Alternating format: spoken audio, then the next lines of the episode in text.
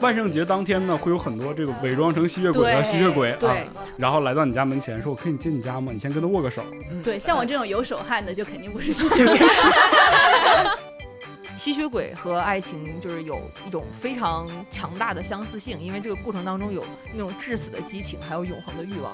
美国恐怖故事第十季中啊，居然有一个这个生意，就是说你是不是变成吸血鬼了？我来帮你把牙磨尖。我还以为是大蒜的味道不够优雅，所以那个吸血鬼不喜欢呢。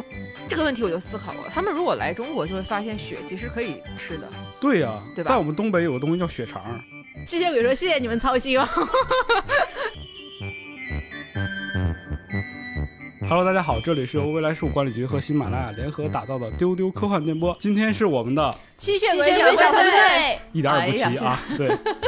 在这个我们丧尸小队经历了丧尸危机之后啊，逃出升天的第一天，我们就遇到了万圣节，哎，没有办法是吧？嗯。然后远处你就看到了这个街道上布满了鬼影，其中有一个瘦白的身影特别的明显，他就是就是吸血鬼啊！我以为你说鬼影是一群都是吸血鬼。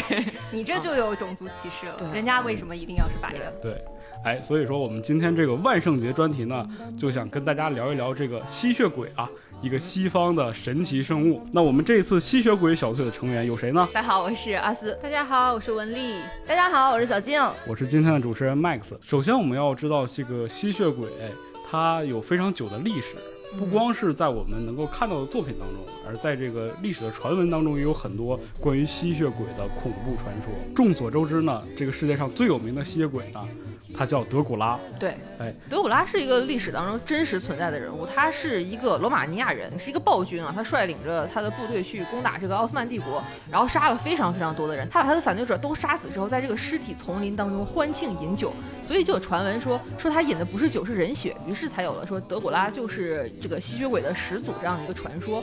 后面有很多很多的电影都是以德古拉这个角色为命名的，比如说大家非常熟悉的《吸血鬼惊情四百年》。嗯，因为德一提到德古拉，我们肯定能想到几个元素啊。对首先就是这个人是脸色苍白啊，自己斗篷，哎斗篷，然后住在一个阴森的古堡当中、嗯啊，经常会这个引诱一些过路的人，把他带到古堡当中，然后吸食他们的血液，对是吧？嗯，对，然后这个地名其实也很关键，叫 Transylvania，就是罗马尼亚的特兰西瓦尼亚，它就是德德古拉伯爵的老家，也是一直被认为是吸血鬼的汇集地，所以就是很多呃电影电视剧的那个发生地其实都在这个 Transylvania。Transylvania 我感觉这辈子都会 跟吸血鬼这个词挂钩。所以说这个吸血鬼的老家不在好莱坞，而是在这个对，罗马尼亚罗马尼亚对罗马尼亚，嗯对，而且传说当中说这个呃。德古拉他的那个他是吸血鬼族群当中地位非常高的，因为他有点算始祖这样的他是。第一个嘛？哎，对嗯，他能够命令其他的吸血鬼，他的城堡周围都是大蝙蝠，就是大蝙哦蝠一直在呃常年在飘荡当中。哎，那听起来跟蝙蝠侠很像啊。什么？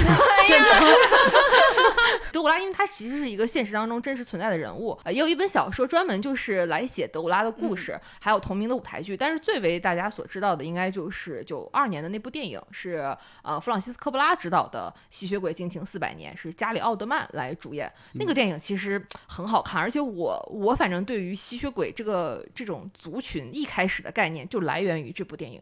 这部电影是一个集合着非常暗黑哥特美学，同时又是一个荡气回肠的浪漫爱情史诗。啊，主要是因为后面半哎句，，所以这个电影就是洗白了德古拉吗？嗯，他其实是给德古拉的故事圆了一个合理性，就是他一开始是讲真实的历史，就的确，呃，加里奥德曼他演的这个大将军，嗯，他率领着大军在前方打仗，然后他回来的时候呢，发现他的妻子已经死了，已经自杀殉情了，是因为别人骗了他的妻子，告诉他说你的丈夫在前方战场中死掉了。哦，所以他回来的时候，发现自己的老婆已经死了，他挚爱的妻子死了，他就非常非常的难过，于是他就在当场随他而去。对，当场他就发疯了，他就拿起了 自己的宝剑刺向了十字架，然后饮喝下了那个十字架流出来的鲜血。这个知为什么十字架流出鲜血，这就是设定了。啊，可能是红色的漆料是吧？对，漆还没干呢，捅一下漏了。对，喝完鲜血之后，他就发誓说，以后我就要成为一个呃永远饮食鲜血而不再相信上帝这样的一个呃奇异生物。他就这样成为了第一个吸血鬼。在这个电影当中，这个吸血鬼的起源是这样的，对，就是他是受到了一个诅咒，对，受到一个诅咒，而且是因为一段荡气回肠的爱情。一定要强调，因为这个电影其实它的女主角是呃薇诺娜瑞德，嗯当年她非常非常的美丽，然后另外的男二是基努里维斯啊，也是我们的嗯科幻片老朋友啊。鸡哥，他这个 这都是什么代号？他的这个片子也非常惨，他演的是那个女主，后来就是因为加里奥德曼相当于他大将军这一世的故事发生在四百年前，然后基努里维斯演的是四百年后这个女主转世之后的那她的男朋友，啊，我以为是转成男转的对我也是。所以在这个故事当中，其实后来是加里奥特曼饰演的这个德古拉公爵，跨越四百年的时间去找寻他的爱人，然后自己嗯从吸血鬼的这个诅咒当中解放的，呃，挣脱出来的这样的一个故事。所以说，吸血鬼谈恋爱的故事应该还挺多的吧？是的，就应该没有不谈恋爱的吸血鬼故事。啊，所以这是吸血鬼电影的一个非常重要的元素，对吗？我觉得是这样。我之前还看过一个廖一梅，她有 有讲一句话，她讲的非常有趣。她说吸血鬼和爱情就是有一种非常强大的相似性，因为这个过程当中有那种致死的激情，还有永恒的欲望。嗯这，个就是吸血鬼嘛，因为他以吸食鲜血为生，然后同时他们又长得都很貌美，你也不像我们上次讲僵尸啊，都破破烂烂的，然后对 对，让人没有什么欲望。对对。吸血鬼还是看着比较好看的。你像呃九二年这部《惊情四百年》之后，九四年的时候，好莱坞又出了一个那就是迷倒万千少女的 电影，就是《夜访吸血鬼》。嗯那这个电影当中是双男主，是这个布拉德皮特和汤姆克鲁斯两个人饰演的两个异常貌美的吸而血鬼，且是年轻时期的这两位是吧？谁比现在还要。还要好看很多。谁看了不想和他们谈恋爱呢？对吧 首先，德古拉他这个起源就众说纷纭嘛。嗯，那大家还听说过一些其他的关于吸血鬼的起源吗？其实从比较科学的角度来讲的话，吸血鬼是有一种可能性，就是他是得了这个卟啉症。嗯卟啉症是一种呃基因病，就是确实存在的一种病，一种罕见病。嗯，得了这个卟啉症的人，他就会害怕阳光，嗯，然后也会看起来非常的苍白。就这些症状其实都跟那个吸血鬼一样。对，嗯而且可能患卟啉症的人，他刚好贫血，然后他日常需要补铁、补充铁元素什么的，所以他就会对人血有一些渴望。在医疗不发达的时候，这种没有办法解决的病症加在一个人的身上，然后再加上他异于常人的举动的话，其实很容易就把他想想为吸血鬼了。我其实一直有一个疑问啊，就是说这个吸血鬼吃人血或者喝人血啊，它的目的是什么？是为了解渴呢，还是为了解饿呢？还是纯就是没事儿吸着玩呢？看设定吧。看设定，就是大家会经常听到这句话，因为吸血鬼的设定实在是太多。比如说德古拉当中，一开始他吸食鲜血是他自己发狂的一个诅咒，后面他吸食鲜血是为了保持年轻，活了四百年，他要一直保持自己那个年轻时候德古拉公爵的样子，就是有功效是吗？对有功效。嗯，是的，在那个科技不发达的年代啊，就是可能大家对于那种永葆青春的想象力，就只能说是我要吸取比我更年轻的人的精血。因为看吸血鬼影视剧这么多，他们的设定其实就是不一样的，还挺多的。我的理解就是，大家都是投了不同的门派，然后然后练了自己的武功秘籍，所以每个门派形式的这个规则会有稍微有一些不一样，但是基本的设定还是说他们会对人血有一种异于常人的渴望。对，嗯就血的话，可能还是也有一定的这个宗教的一个意味在里边，因为嗯前面讲德古拉他是因为自己的妻子死掉，所以是背叛了他的宗教嘛。嗯然后他其中的一个表现可能就是这个喝血，因为在有一些的这个基督徒他们的信仰里边，人是不能够吃血的，因为这个血是血液是承载生命的一个东西，所以德古拉背弃宗教的一个。呃，可以说是他的一个方式吧，就是他喝他之前不能够喝的血，嗯这可能也是一个含义在里边。就听起来这个吸血鬼这个生物挺叛逆的。其实你想想，到了现代的话，如果你非常想要喝血的话，你可以用科技的手段，就是复刻一样的成分来，因为因为为什么想要喝血？就是吸血鬼，我说我说的是现代的吸血鬼啊，嗯 但是他会选择割人的动脉，然后去用。就是用嘴巴吸食的这种方式呢，一方面就是能满足他杀戮的快感，然后一方面是有一种形式感，对，就是你成为我的教徒，你你被我击败，然后喝血的那个过程呢，我也无法知道他们到底是不是会有那种进食的那种快感。反正快感我们自己讨论的时候是觉得说他们可能渴求里面的铁离子，然后铁离子 又很容易氧化，所以只能喝新鲜的。《夜访吸血鬼》里面，就是他呃布拉德皮特的那个电影里面，他们有一条规则，就是吸血鬼是不能吸死人的血的。呃他如果喝了死人的血，就会变得虚弱。就是他们喝也要喝新鲜的，要喝那个哦有营养的。就跟咱吃鱼是一样的啊，。对对对。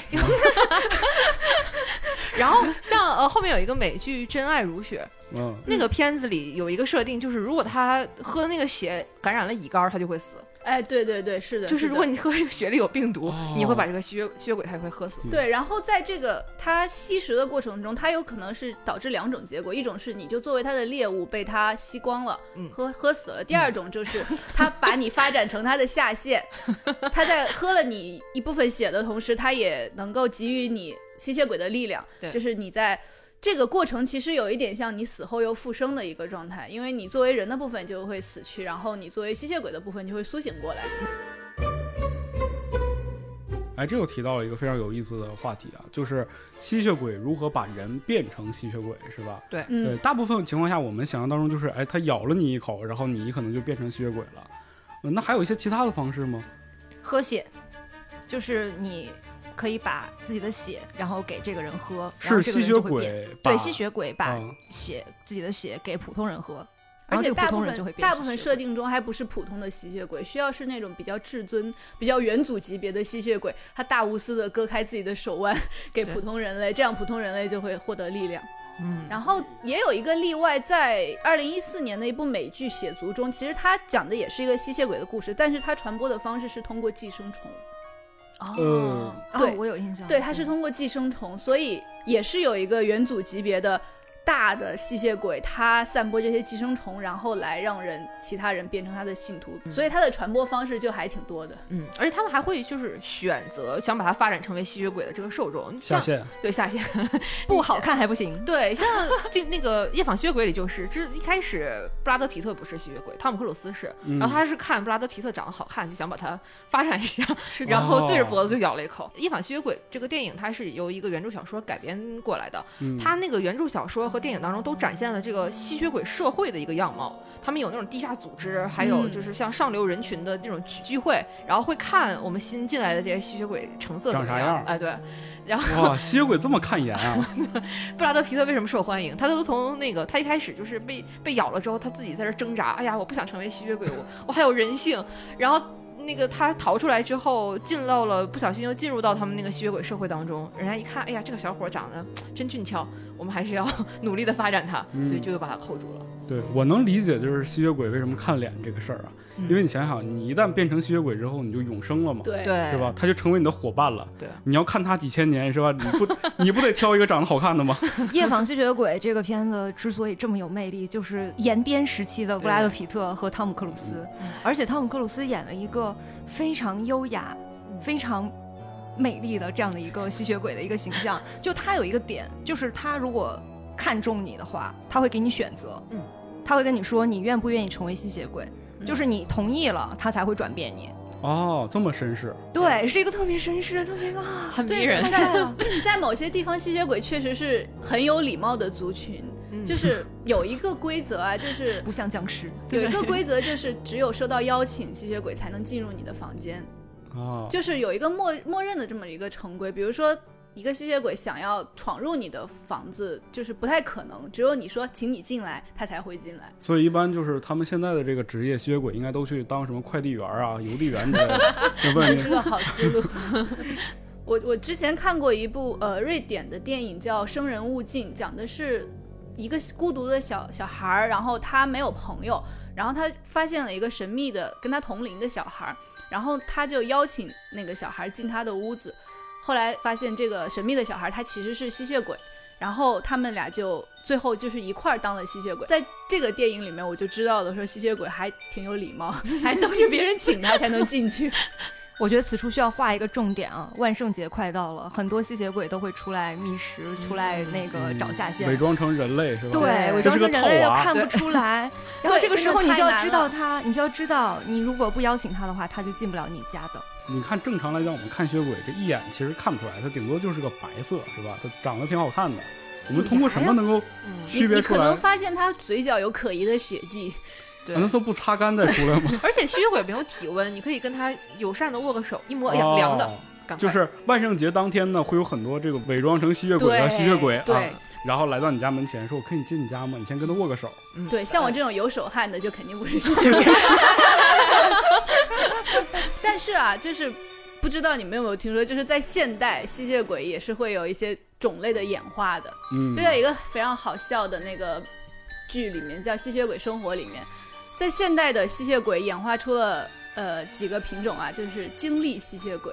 经就是他是吸血鬼它应该是恶搞，但是这个确实很好笑，就是这是唯一一种能够在日光下活动的吸血鬼，它吸食人的精力，而且它并不是说站在你旁边就把你的精力吸走，他会拿一些很琐碎、很鸡毛蒜皮的事儿来烦你。他就比如说，呃，阿斯，你看一下这个报表，这个数字，这个小数点怎么怎么样，然后阿斯一听就啊，好晕，好累，好晕，这样你的精力就被他吸走了，然后精力那个 energy vampire 他们就活力充沛。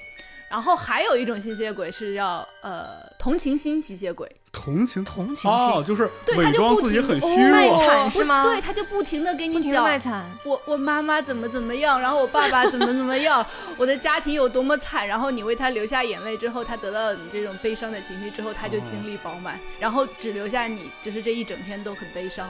啊，那这种吸血鬼应该都去参加选秀了，好像。对所以说，你能发现这个吸血鬼在当代社会还是很吃得开的嘛，是吧？各种各样的行业都有。哎，刚才文丽也提到了，这个吸血鬼有的是可以能够对呃、接受到阳光的，有的是不能见阳光的。那这个设定，我觉得也也挺符合他这个阴森的人设的吧？因为一种这一般这种老怪物都是躲在阴暗角落对的，对的，他们都是跟什么黑暗，然后阴影、黑夜、月夜这种离不开的这种。呃，其实也是小静说的那个补林症的，就是忌讳的地方。补林症不能见阳光嘛，其实到现在来说，可能也就是阳光过敏症的那种。紫外线过敏，嗯对，紫外线过敏，嗯所以大部分吸血鬼的设定是它不能见日光，就喷个防晒出门就嗯。哦，不是那么不是那简单的。么回事，就它只能躲在阴影之中，不能被太阳直射到，直射到就会灰飞烟灭。对灰飞烟灭是吗？所以为什么叫夜访吸血鬼呢？它们是一种夜行动物，它们都是生活在就是它们主要出没的时候都是在没有日光的时候。古典的设定里边，基本都是会灰飞烟灭的，但是在新的一些设定里边，像就比如说像《暮暮光之之城对，对嗯，暮光之城这个也是很大的 IP，然后它的设定 比较神奇。首先，暮光之城这个故事整个就是个谈恋爱的故事啊，就是它就是一个大型的现代美貌吸血鬼青少年时期恋爱的故事。嗯然后它里面每一个吸血鬼还赋予了不同的超能力，然后他们的这个吸血鬼在阳光下皮肤还会闪闪发亮，好玛丽苏啊，就是 就为是了好看。我不能见阳光，我一见阳光，别人就会觉得我是怪物。你看我的皮肤闪烁着钻钻石的光，听起来赞凡尔赛。不是他们只能去英国这样的国家生生活吧，不哦能他们只能加利福尼亚去比较这 样阴的地方，对，有一些散射光，不能有太阳的直射光的这种感觉。但是在呃，二零二零年有一个 BBC 的短剧《德古拉》中，就是很反转，他在最后，德古拉公爵是可以见到太阳，那他之前早干啥去了？他可能被这种刻板印象给给 禁锢，他觉得我不能见太阳。然后呢，他在最后一刻，他发现自己能够见太阳，就是非常强烈的日光直射在他的身上。然后他那一刻他非常感动，可能你能想象到一个人活了几千年、几百年。他一直害怕，但是又很渴求的东西，他有一天终于得到了，然然后后发现其实我一百年前我就可以这样做了。后德古拉就开心，就是非常感慨的说太阳太漂亮了，于是他再也没有遗憾，就就决定了却自己的生命啊。哦，所以吸血鬼不能看见太阳，是因为太阳太漂亮了。看到那一瞬间，你就觉得人生无无憾了对鬼鬼生无憾了。除此之外，还有哪些就是关于吸血鬼特别有意思的设定呢？比如说，有的吸血鬼它有特异功能，像呃德古拉公爵在不同的影视剧作品中嘛，比如说那个动画片《精灵旅社》中，他是可以变成蝙蝠随时飞走的。哦，对嗯对对，是这个。然后呢，在《暮光之城》里面，他们什么分着来啊？有的能跑得很快，哎，有的能预见未来，对不对？有的还能就是读心术，哎，对对。嗯然后像我《金星四百年》里很美，那个德古拉公爵可以把女主的眼泪变成钻石，我的我的天哪！也是一个很符合爱情片设定的特异功能。啊，听起来永远不会缺钱的设定。其实吸血鬼这个不死的设定，他就决定他永远不会缺钱了。嗯就现在社会的这种复利啊什么的，就已经足够他活着了，就是银行贷款呗，是。而且还 银行贷款，就存进银行，让他滚就好了，让利滚利就可以了。对，而且当他有了永生的生命之后，他可能会选择非常多的事儿来做，比如学习。啊，所以很多吸血鬼是非常睿智的。对然后呢，他们在永生过程，其实他已经能够体会到好几十个人一生一生的生活，然后他可以选择很多人来谈恋爱，然后再送走他。所以，啊，对，所以有吸血鬼新娘这样的一个设定嘛，就是在他漫长的永生的过程当中，你也不可能指望吸血鬼他就跟一个人一直在一对，起。因为那个人耗不起。对，那人耗不起，所以他们其实会不断的去找人来，呃，有点类像献祭给自己一样，是他的另一半。其实这个永生，我觉得也是造成吸血鬼非常有魅力的一个点，因为这就造成他会有一个时空错位，他其实是穿越到未来嘛，相当于是。他是一个那种古代的贵族，然后在现代生活这样的感觉。就夜访吸血鬼最后一个镜头，就是汤姆克鲁斯穿着贵族的衣服，然后开车行驶在高速公路上，你就觉得这这这一切的组合就特别的美妙。我知道了，如果在吸血鬼当中选择一个人要嫁的话，我就知道小青要嫁给谁了。那必须的，真的是，我当时特别喜欢这个电影，以至于我去看了它的原著。那原著真的好长好长啊，一共可能有十本吧。我看到第七本我不行了。十 因为吸血鬼的睿智和这种永生的能力，就是也让很多人会对吸血鬼有向往。就是他也会根据吸血鬼这个种族的特点，演化出一些其他的一些剧情，比如那个美剧《美国恐怖故事》第十季中，它的一个设定是有一颗药丸。如果你吃了之后，你你是有才华的人，你就能把你的才华发挥到最大化，但是你会变成吸血鬼。如果你是庸才的话，你吃下去之后，你就会变成一个只会吸血的怪物。就是剧中好莱坞的许多人就会毫不犹豫地选择吃下这个药丸，然后他们在吃下这个药丸之后呢，其实就都变成了有才华的吸血鬼编剧。哦，这也是个拷问哦。听起来有点那个招文道的样子。嗯，如果有这个药丸，要不要吃？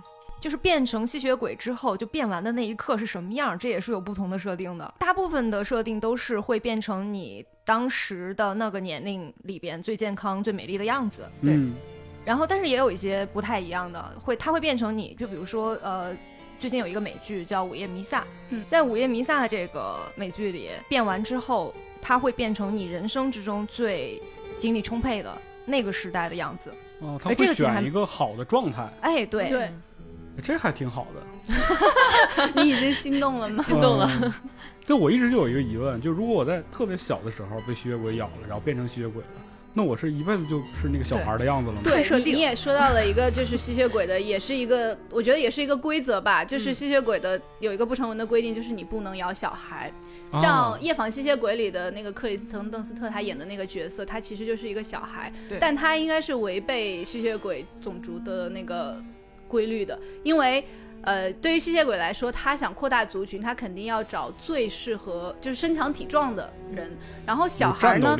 他的一方面，他的生理没有发育完全，他的心智也不成熟，他不是很容易受控制。然后在《暮光之城》里面啊，非常狗血的啊，就是贝拉和爱德华生的小孩儿，然后被那个吸血鬼的长老知道了，说居然有一个吸血鬼小孩儿，他们真是违背了我们的原则，然后我们就要灭他们。但其实那个小孩并不是吸血鬼小孩，而是贝拉在变成吸血鬼之前，以人的身份生出来的人类和吸血鬼的混血。对，所以后面两部就针对这个非常狗血的事儿在 在在编。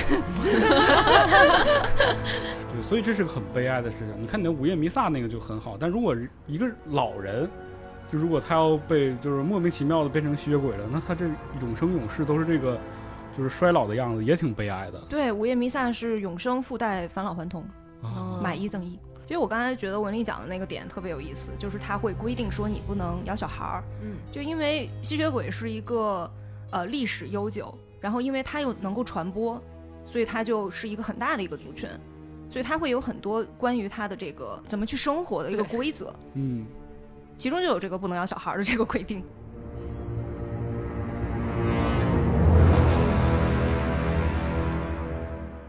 刚才讲到德古拉嘛，就是你所有的吸血鬼都是从这个始祖开始的。一个比较普遍的设定是说，是始祖把你变成吸血鬼的，你就会比较高贵。如果这个设定里边有特异功能的话，你的特异功能也会比较强。但是提到始祖，就不得不说一下他们的交通方式，因为 等会儿这个话题是怎么转到这儿的？因为是这样，大部分设定中的始祖吸血鬼他已经不是人的形象了，对，他因为经过了那么多年，他已经是一个很丑陋的非人类样子的怪物了。他的他首先没有衣服，然后呢，他身上没有衣服，他没他没有衣服，他是呃光头，然后那种爪子都很长，他身形巨大，带着翅膀。一般的始祖吸血鬼都是这种形象，他身上关于人的一些特征已经都就脱落光了。呃，然后呢，他们你想想，一个始祖，比如说在那个 Transylvania 罗马尼亚，嗯他想要在世界各地发展自己的信徒的话，他需要靠交通工具 来来一点点的发展，所以始祖没有手下吗？他得亲自去，你不得一点点发展？那始祖的血那是最宝贵的嘛，对呀不对？那交给自己的亲信嘛，往下传嘛。啊，所以说层层外包，到最后就剩那么一点点，这 这个人的血量就不纯。始祖的设定是他大部分时候都在沉睡，哦然后？呢，他们会有一个棺材，他的沉睡的地方就是一个棺材，然后呢装进去之后，古代的时候。我们可以就是古代的时候那种游轮放在那里面，然后有一个棺材，然后啊，就当文物运到海外对，。是的，是的。然后拆开的人不知道这个是啥，哎，一个好稀奇一个文物，打开一看啊，是吸血鬼元，是吸血鬼元祖来发展信徒了。对，这是最传统的发展的方式。一开关递出一张传单，因为虽然那个吸血鬼始祖会飞，它有大的翅膀，但是你不能希望它，你不能期待它跨越几大洋的那种，因为太阳一出它就死掉了。对，啊，只能夜间飞对。对对对啊，交通时间很有限。会不会飞，这个也是看设定的。对，就是 就是活得越久，然后你的外形会不会发生一些变化，这个是不一样的。就像有一些的那个德古拉的话，它就会能变成蝙蝠，或者是变成、或者长出翅膀。然后那个《生人勿近》里面那个小孩儿，他就是活得越来越久的话，他会丧失性别。但是其实大部分的设定里边，都外形是不会有什么太多的变化的。对，因为那个元祖不是你后来修炼就能成功的。元祖吸血鬼是从应该是德古拉一时期就存在的那种元祖的设定。然后呃，人的话。有的设定里面是能飞的，有的是不能飞的。比如说在《吸血鬼日记》里面，那三个吸血鬼他们就是能飞的，没有翅膀，但是也能飞。但是在《暮光之城》里面，他们就不能飞。对，所以说到这个交通方式啊，就是吸血鬼他真的其实很依赖人的帮助。对，对，你像咱们聊丧尸的时候就发现，丧尸一出现啊，就肯定是世界末日，是吧？消灭人。对，但是在我们聊吸血鬼，你发现，哎，吸血鬼好像这个一定要存活在有人的这个社会当中，是对吧？嗯，就是在还是那个美剧《吸血鬼生活》中，那些吸血鬼他们确实是都生活在一个大 house 里面，然后他们昼伏夜出，他们需要一个人类的亲信。这种人类的亲戚呢，一般都是其实知道他们是吸血鬼的，然后也会帮他们处理杀人后的那些尸体啊、血迹什么的。但因为亲信相信，总有一天我的吸血鬼主人会把我变成吸血鬼。他们是想成为吸血鬼的 对所以信徒。嗯所以就是有有一幕，就是很多吸血鬼聚会，然后他们的亲信就在外面说啊，你的主人什么时候转变？我的主人什么时候转变我？什么？但但其实这种都是可能空口承诺。有了外形其实还跟他离那个始祖，就是血缘上离始祖的距离有关系。就有一个日本的动画是叫《最后的吸血鬼》，这个里边的话，离始祖血缘越近的，你会越像一个人；离始祖血缘远的话，你就会变，就可以变成那种像大蝙蝠一样的很丑陋的怪物。虽然你可以飞，但是你真的非常非常的丑。因为我感觉啊，就是那个吸血鬼，就是你一旦变成吸血鬼，好像你就是自带妆容的感觉，是吧？对，高都市妆容，哦你说的对，就是在《暮光之城》当中最经典的一幕，就是 因为这个贝拉和爱德华这个爱情，两个人爱的就是要死要活，非常缠绵。然后后来贝拉怀孕了，生完孩子，这个爱德华就把他转变成了吸血鬼，这样他们就可以一辈子永远永远在一起。嗯然后他其实生孩子的时候，整个人非常的苍白，就是感觉已经不太行了。就是贝拉这个女主，后来她变成了吸血鬼当中有一个很大的特写，就是他突然间就上了妆，首先皮肤变得非常好，然后画了一个那种桃红色的桃花新娘妆 对我当时看那个，我真的整个《暮光之城》的电影，我对那那一幕印象深刻。对，然后伴随着这个音乐，然后所有人的期待中，贝拉缓缓地睁开了眼睛，一个红色的血一般颜色的美瞳 就这样看着你，一下子就从那个苍白的嗯生产的这个女孩变成了美貌的吸血鬼。但是还是苍白的，对 对，脸色种苍白了苍白就是贫血的体现。所有的吸血鬼的他们的那个大部分的眼眶凹陷，对，然后很阴森的那种感觉，就哥特式妆容。然后有的吸血鬼会有獠牙，他会这样会方便自己捕猎。嗯，呃，在那个美恐美国恐怖故事第十季中啊，居然有一个这个生意，就是说。你你是不是变成吸血鬼了？我来帮你把牙磨尖，这样我们吸血鬼就有了尖牙，然后可以随时喝血这样子。就为了刻板印象而刻板印对象。对对对，这个这个其实很好笑，因为我前段时间回顾原来的吸血鬼电影的时候，我发现不管是呃夜访吸血鬼啊，还是像黑夜传说这种电影，嗯当时的那个道具应该不是特别的发达，所以所以大家都是戴着牙套的。对，就你不管你有多貌美，你都感觉这个吸血鬼有点龅牙。对，我们小学门口就卖过，就那种整人玩具，啊就是个牙套。对对对，就是那嗯。样有的里面还有血包，你咬真的能咬出血来的。哎呦 对对对对对，而且以前的大部分的设定里边，就是他平时是没有那个尖牙的，嗯就只有他需要吸血的时候，他需要觅食的时候才会有伸尖牙缩的变出来。对对对，对，这个比较合理啊。如果你平时一直都有尖牙的话，你生活很不方便啊。包不住啊。而且你，而且你你就是吸血鬼说谢谢你们操心哦。你还经常要去把它磨尖的话，磨一磨不就没有了吗？它又不像大象一样就有六套牙齿不，吸血鬼它的牙齿是不会再变的，就它不会再长了，因为吸血鬼它嗯它的设定是它的身体已经停止生长了，嗯像牙齿，然后呃手指甲，然后头发这种是死亡的细胞嘛，它就是角质质层堆积。所以它还会继续堆积，比如说你头发很长，然后你的指甲很长很长，然后你的牙齿也就维持那个样子了。那要时不时的磨尖的话，不就慢慢就没有了吗？消耗掉，越磨越少。越抹越少。所以说，优雅的吸血鬼都只用红酒杯和 和哦，保护牙齿哦，原来是这样。听起来可以推荐给钱老师呢。我觉得吸血鬼也是很惨，因为他们确实是不能吃人类的食物，只能喝一种血。在吸血鬼生活中里面有体现，就是他们为了假装融入人类生活，吃了一小口披萨，然后后来就在没有人的地方喷射状的呕吐。这个问题我就思考过，他们如果来中国，就会发现血其实可以吃的对呀、对吧在我们东北有个东西叫血肠，啊。但是你们那个不新鲜啊。对呀、不不人家新鲜的血肠都铁离子。血肠都是用最新鲜的猪血做的。哎，哎，这个嗯制作血肠的过程非常的精彩，它是一场大型的、生动的 这个生物实验。具体细节就不讲了，但是你看，在在东北有血肠，它就是这种固体的，然后蒸好，非常香嫩。好吃。嗯，然后在四川，你还可以鸭血下鸭血哎吃，鸭血火锅，鸭血火锅对。而且在在那个吸血鬼活不过四川的，那蒜油碟到处都是。哎，对，这就是中国为什么没有吸血鬼，我们查了说为什么那个吸血鬼讨厌大蒜这个传言啊，嗯因为小天刚刚说到的卟啉症，就是大蒜是能够加剧这个卟啉症的症状，对，就是让你更难受。所以呢，就是可能吸血鬼潜意识里面就会对这个大蒜避之不及。就听起来又科学又没有道理。对这样想起来，我们东北的血肠也是要蘸蘸那个蒜酱吃。对呀、哦，那完了，我还是我还以为是大蒜的味道不够优雅，所以那个吸血鬼不喜欢。对我也是这种感觉，因为在我的印象当中，吸血鬼都是那种很优雅的，是吧？你看喝喝血都要用红酒杯的人，怎么可能去是吧嚼着大蒜呢？所以有的那个在有的故事当中，吸血鬼猎人当然是可能是也是为了搞笑的元素，他们的吸血鬼猎人就会脖子上挂一串大蒜，哎，对对对，哦 然后但是确实不太雅观不，太雅观。不太雅观。人家是穿着黑色斗篷，然后非常优雅的摇晃红酒杯，你挂一串大蒜，带个桃木剑，就特别 这个对比，看上去呃好像你你不太好看。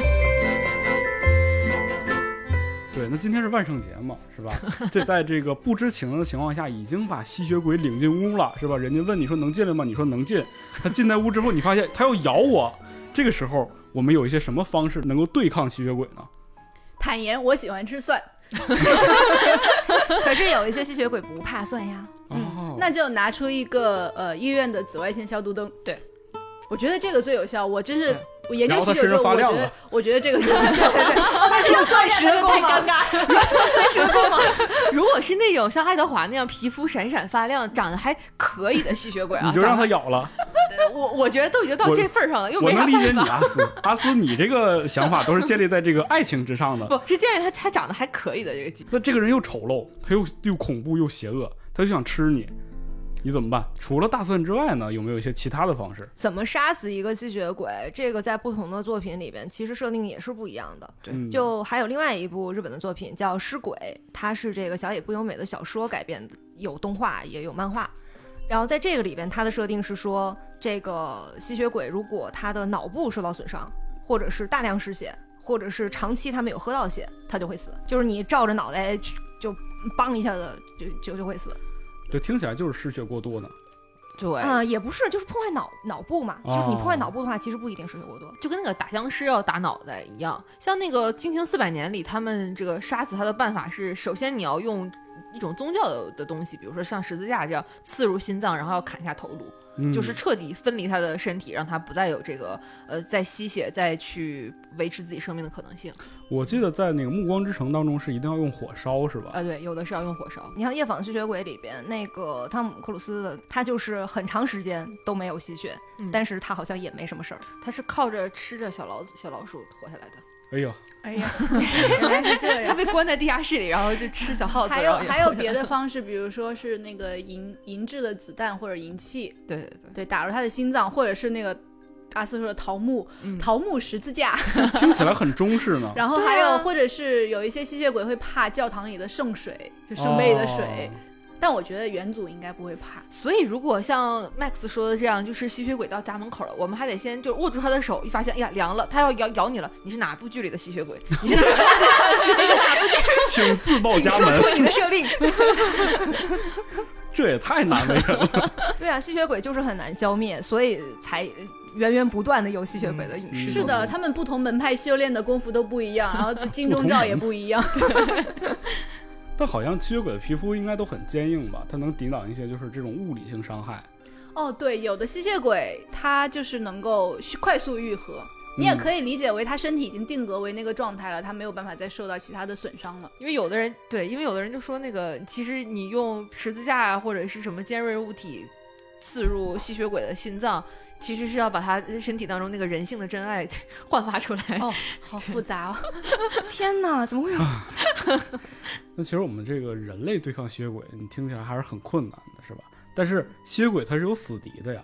我们通常情况下都知道，这个狼人和吸血鬼他俩是不对付的。对，就是呃，这个其实也很有意思，因为民间传说当中，狼人和吸血鬼他们就是两种民间传说，他们就是嗯两种奇怪的生物。对然后有的说法当中啊，会说说狼人和吸血鬼他们曾经是一对孪生兄弟，一个后来变异成了吸血鬼，一个变异成了狼人。然后他们这个如果误食到了对方的血液，就会死掉，所以他们成为了死敌。但这都是传说。后来其实可能我觉得，我觉得是好莱坞或者是一些影视作品为了增加看点。增加看点，增加一些矛盾，就给他们塑造了一个这个死死敌的角色，就是狼人。你像《暮光之城》里面，呃，狼人不，他们这个狼族不算是反派了，但是也也是一个相对呃不是在一方的一个阵营。然后很多的其他的影视剧当中也有，就是狼人是他们死敌这样的设定。嗯，因为我很奇怪，因为你想想，如果两个物种是竞争的情况下，要么就是捕食关系，对，要么就是可能他们都吃一种东西，是吧？互相之间会有竞争。你像狼人，他也不吃人，也不喝血，为什么非得瞅着吸血鬼过不去呢？对呀、而且我觉得，如果真的是让这两个种族打的话，他们肯定是就是狼人很难赢的，因为吸血鬼它是有一个传播性，它可以用自己的血液把很多人都变成吸血鬼。但是狼人他就是个种族，就是大狼人生小狼人，然后狼人 他他他要靠繁殖的话，这个东西他就没有办法有那么大的扩扩张力吧。所以还有一种说法说，其实像呃，之所以把狼人和吸血鬼做成两种对立的，是因为他们像狼人更多代表的是可能比较呃受到压迫的一些更平民的一些的阶级，而吸血鬼可能是更贵族，在欧洲那套体系当中更贵族一些的、更富有一些的阶级。但是这个也是后面大家影视剧当中一些赋予它的意义的。那我们今天聊了关于吸血鬼的这么多的无论是设定也好啊，还是它的起源故事也好，还是关于吸血鬼各种各样的这个是不是美丽，是不是好看，有哪些特性，那你想成为吸血鬼？Max 这个问题非常有趣。上一期我们打打丧尸的时候问的问题，就是你这个认识的人变成呃，丧尸对，然后现在就是直接是问你你自己要不要，一看就是我们刚才有有讲到说吸血鬼还是要跟人类共存的，所以我们这个问题就变成了你要不要成为他们的一份子？我是不要，我觉得首先长生不老这个事情没有很让我着迷，我觉得永生挺无趣的，就像那个。夜访吸血鬼里面，后来皮特也觉得我跟皮特布拉德皮特有一样的想法，看法一致。我觉得永生挺无趣的，再加上我觉得血有点腥，我每次那种就是手破个皮儿，然后需要那个含一下的时候，我就觉得那个血味儿特别不好受。那你这我这是一个错误的医学观念啊！你这你这不是血腥不腥的问题。这是首先我觉得喝血也没啥意思，我嗯我就不了。哦，我我也嗯先不了，我觉得 我觉得他们的生活太无趣了，就是只能晚上 晚上出来，我还是更喜欢阳光一些，而且无法放弃人类食物。嗯，血肠呢，可好吃了。啊，我很惊讶，你们都不想尝试一下吗？你们没有好奇心吗？你们不想试一试，就是在夜光下，然后变成吸血鬼之后，看到那个新鲜的月亮是一种什么样的感觉吗？平时夜晚也能看到，看月亮，就看月亮这个事儿，好像《夜访吸血鬼》里边，他变成吸血鬼的那一刻，他看到的东西，包括很多的文学作品里面，其实都有描写。就变完了之后，啊你对你对世界的感官是不一样的，就是风吹过来，然后包括你看到星星、月亮的样子，它都是不一样的。那是这样的。那你变，然后你讲给我，对，你可以写下来，然后我们来阅读。我们感受，我们这件事情本身对我来说就已经挺有吸引力了，但是如果他能够呃克服一下这个不能见阳光的设定的话，我可能就决心更加的坚定。而且，就他刚才讲说那个什么不喜欢吸血，我觉得这是因为你们现在是人类，所以你们就当然是人是肯定不喜欢吃血的嘛，因为那么多别的好吃的东西。但是可能你变完吸血鬼之后。就是血对你来说就是不太一样的东西了，就比如说可能小鸡有点危险。可能就是一个嗯 B 型血的十五岁的人的血，对你来说吃起来就像牛排一样。然后一个二十三岁的 A 型血，然后你再吃起来就是火锅的味道，啊，这就解决了美食的问题，对不对？哦，所以说这个在吸血鬼世界里的菜单都是你这个人是哎哪儿来的，然后多少岁，然后干过什么事儿，然后所以这个血的味道像一个算术题一样，有没有什么不良嗜好？你它像那个，等于。对，小径流的设定是这样的。所以说呢，大家这个想不想成为吸血鬼，还是看具体的是吧？看设设定。今天我们也聊了很多这个关于吸血鬼的话题啊。那在这个万圣节恐怖的晚上，希望你能够遇到你自己的真命天鬼啊。并且活下来，大胆 cos 成吸并血鬼。且活下来。嗯，那我们这个末日生存小队是吧？这个辗转之后来到吸血鬼世界，看来我们依然是能够战胜吸血鬼的，因为我们知道了这么多杀死吸血鬼的方法。那下一个面临挑战的是什么呢？我们就敬请期待吧啊！对，那今天给大家留一个互动话题呢，就是你最喜欢的吸血鬼作品或者是吸血鬼角色是哪一个呢？欢迎大家呢在喜马拉雅的评论区下方留言，跟我们一起来聊一聊，也可以加我们接待员的微信 f a 杠六四七，进入丢丢的粉丝群，可以跟我们一起来互动聊天儿。也希望大家呢能够在喜马拉雅或者是其他平台订阅丢丢，这样你就可以在第一时间收到节目的更新通知了。那非常感谢大家的收听，我们今天的万圣节特辑就到这里了，万圣节拜快乐！拜，万圣节快乐！大家再见。拜